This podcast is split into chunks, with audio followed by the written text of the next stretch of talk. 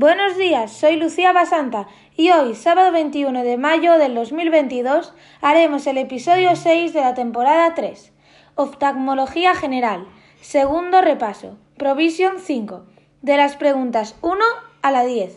Que lo disfruten. En lo que respecta al seguimiento de la diabetes, señale la respuesta correcta. Y la correcta es, debemos realizar una fundoscopia entre los 3 y 5 años del diagnóstico de diabetes tipo 1.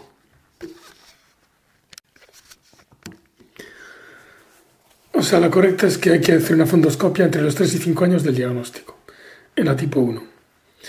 Em, comentario. La retinopatía diabética es más frecuente encontrarla al diagnóstico de la diabetes tipo 2 que en la tipo 1. Vale, porque la tipo 1 es gente muy joven. Ya que los síntomas de esta última son mucho más graves y evidentes a nivel general. Ok. El tipo 1 se dan cuenta rápido porque tiene síntomas y el tipo 2 cuando se dan cuenta ya es muy tarde. En cambio, en los, en los pacientes con diabetes tipo 2, cuando es diagnosticada, ya suelen llevar años con esta enfermedad vascular subclínica. La geografía es complementaria, pero no es estrictamente necesaria. Bueno, aquí no habla de angiografía. Aquí habla de fundoscopia. Exploración de fondo de ojo. La que es falsa es la exploración de fondo de ojo en el diabético tipo 2 se debe realizar al año del diagnóstico. Esa sí que es falsa. Solo se debe efectuar la exploración del fondo de ojo en aquellos pacientes con hemoglobina glicosilada mayor de 7, falsa, y la geografía es necesaria para el diagnóstico de diabetes tipo 1. Es lo que pone aquí al final, que es complementaria pero no estrictamente necesaria. O sea, la verdadera, hay que realizar una fundoscopia entre los 3 y 5 años del diagnóstico de diabetes tipo 1. 2. La fisiopatología del edema macular en el paciente diabético consiste en y esa acumulación de fluido en la mácula por la rotura de la barrera hematorretiniana. No es ni por engrosamiento de la membrana limitante interna, ni por crecimiento de una membrana neovascular subretiniana foveal, ni por rotura de microaneurismas foveales. Es por acumulación de fluido en la mácula por la rotura de la barrera hematorretiniana. Comentario. El engrosamiento de la membrana limitante interna es más típico de las membranas epiretinianas, claro. Las membranas neovasculares son más propias de otras enfermedades. Sí, de la de supongo. Pero en los pacientes con retinopatía diabética, la neovascularización es típicamente periférica, fuera de las arcadas vasculares, e independiente de la formación del edema macular. Igualmente, los microaneurismas suelen darse fuera de las arcadas vasculares. Sí, porque alguna de las que estaba mal era que ponía rotura de los microaneurismas foveales. Sin embargo, el edema macular diabético sí que se produce por rotura de la barrera hematorretiniana y escape de fluido al espacio subretiniano e intrarretiniano. Es esa la 2. 3. ¿Qué tinte por vía tópica usaríamos en un paciente joven que se queja de dolor ocular después del roce con un folio de papel para visualizar mejor los defectos epiteliales? Y es fluoresceína. Pone verde lisamina, azul tripán, rosa de bengala, pero es fluoresceína. Comentario, la fluoresceína tiene los defectos epiteliales usando luz con filtro azul cobalto. La tinción rosa bengala tiñe la conjuntiva desvitalizada, así como el verde de lisamina. El azul tripán no suele usarse como tinte tópico. Vale, 4. En un paciente de 50 años con un índice de masa corporal IMC de 38 e insuficiencia renal leve, el tratamiento con hidroxicloroquina en dosis de 8 miligramos kilo día por lupus eritematoso debemos Y aquí es realizar un campo visual central 10.2 y fondo de ojo. Lo que no es verdad es no preocuparnos porque supere los 6,5 miligramos, ya que tiene un índice de masa corporal superior a 30. Eso es falso. Que 8 miligramos kilo día es la dosis segura recomendable. Tampoco porque es 6,5. Y que la autofluorescencia no es útil en estos casos. Y sí que es útil. O sea que hay que realizar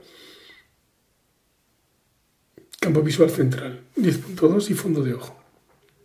Comentario. La dosis máxima recomendada de hidroxicloroquina es de 6,5 miligramos kilo día. En los pacientes con insuficiencia renal hay que tener especial precaución, ya que se metaboliza en el riñón y en el hígado. Los primeros síntomas de toxicidad macular suelen ser escotomas paracentrales. La autofluo suele ser útil en el examen fundoscópico. 5. ¿Cuál de los siguientes trastornos no es esperable después de una realización de una iridotomía con láser? Y esperables deslumbramiento, trastornos visuales, presión intraocular elevada, opacidades cristalinianas e iritis, pero no catarata subcasular posterior, lógicamente. Entonces, falso, catarata subcasular posterior. Comentario, el deslumbramiento y los trastornos visuales son complicaciones que pueden ocurrir tras la iridotomía con láser grande que no la cubra el párpado superior. Dentro de la primera hora tras la iridotomía puede producirse un pico en la presión intraocular que puede minimizarse con el uso de medicación tópica antiglaucomatosa, normalmente hidrocoluro de apraclonidina, o sea, el IOPIMAX. En el posoperatorio pueden verse opacidades cristalinianas cerca del lugar de la iridotomía, si se usaron altos niveles de energía y o si la iridotomía es poco periférica. Sí, porque cuanto más periférica, más lejos está del cristalino. La catarata subcasular posterior no es esperable, ya que el láser no se aplica cerca de la superficie posterior del cristalino. Vale, 6. Un paciente de 65 años presenta desde hace tres días un exantema, vesicular sobre el párpado superior del ojo izquierdo que afecta hasta la punta de la nariz, o sea, el signo de Hutchinson. Respetando la línea media vertical, se aprecia hiperemia de conjuntiva y mala visión. ¿Cuál sería el diagnóstico más probable? Y es dermatitis por el zóster con probable afectación corneal. por lo del signo de Hutchinson. Y las que serían falsas son conjuntivitis adenovírica, conjuntivitis alérgica y dermatitis por herpes simple con probable afectación corneal, porque lo del signo este es del, herpes zoster. Comentario. Los síntomas de parestesias y esantema vesicular en la primera división del nervio trigémino, respetando la línea media, y en un paciente mayor, 65 años, probablemente, probablemente representan una dermatitis por herpes zoster. Al afectarse el dermatoma de la nariz, es más probable que la córnea esté afectada, sobre todo si el paciente comenta baja agudeza visual y se aprecia conjuntivitis. El herpes simple no tiene distribución dermatomérica. Ni la conjuntivitis adenovírica ni la conjuntivitis alérgica suelen producir eritema vesicular. Esta última tampoco cursa con disminución de la agudeza visual, la alérgica. Vale. 7. ¿Cuál de las siguientes no es una función de la capa mucinosa de la lágrima?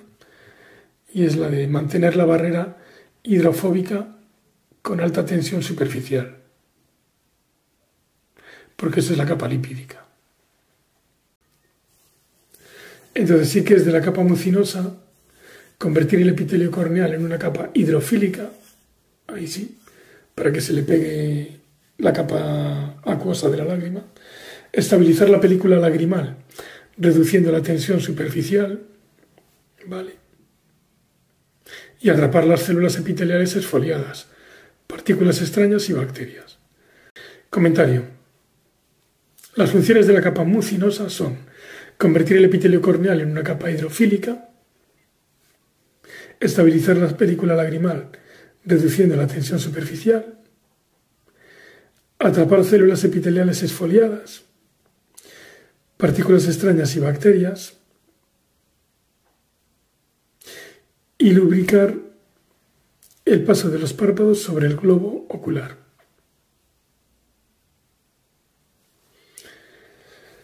Lo de mantener la barrera hidrofóbica con alta tensión superficial es una función de la capa lipídica. 8. Ante un paciente de 35 años estable, con retinosis pigmentaria, cristalino transparente y ángulo irido corneal amplio, con pérdida de agudeza visual central asimétrica y reciente, ¿qué debemos sospechar en primer lugar? Retinosis pigmentaria y pérdida de agudeza visual asimétrica. Edema macular quístico. No es ni espículas óseas centrales, no, porque son periféricas, ni crecimiento de membrana neovascular, ni glaucoma, porque tiene bien el ángulo. Comentario. La pérdida de visión central en la retinosis pigmentaria puede deberse a varias causas, pero la más frecuente es el edema macular quístico, que muchas veces responde bien a inhibidores de la anidrasa carbónica orales o tópicos como la acetazolamida, metazolamida o dorzolamida. Las espículas óseas suelen ser periféricas, las membranas neovasculares centrales no suelen coexistir con esta enfermedad a la edad del paciente, 35 años, así como el glaucoma agudo de ángulo estrecho no sería acorde con la descripción, porque tiene un ángulo bien abierto. Y ahora la 9 sí que es la que fallo, que es el cilindro cruzado de Jackson de alto poder, es especialmente útil para ajustar la refracción en pacientes de baja visión. De las siguientes lentes, señale cuál de ellas es un cilindro cruzado de Jackson. Vale, esa que tiene el mismo equivalente esférico. O sea que es más 1 menos 2 a 90. Pero la pone como 90 menos 2 más 1. Entonces, que ahora es más 1 de esfera, menos 2 de cilindro, equivalente esférico menos 1 a 90. Y yo me equivoqué y puse más 1 menos 1 a 180. Eso sería un equivalente esférico de medio. Más 1 menos medio, pues medio. Por tanto es C. Más 1 menos 2 a 90. El cilindro cruzado de Jackson es una lente hecha con dos cilindros de magnitud igual, pero de signo opuesto, dispuestos a 90 grados el uno del otro. El equivalente esférico resultante debe ser 0.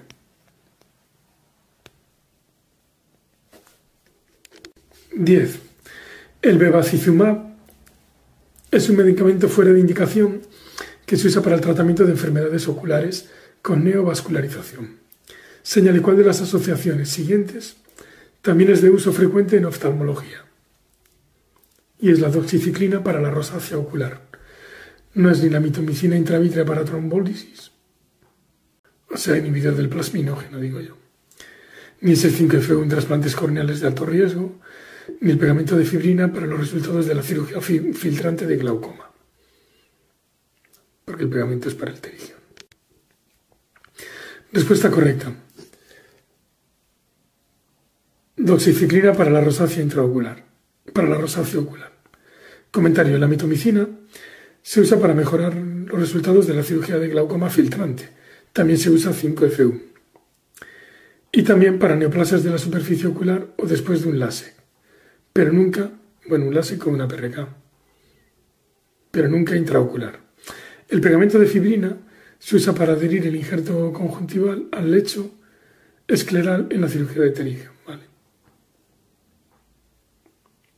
O sea, mito, en vez de poner aquí para trombólisis, sería para PRK y LASEC. 5FU sería para glaucoma, no para trasplantes corneales. Y pegamento de fibrina no es para cirugía filtrante, lógicamente es para pterigia. Bien.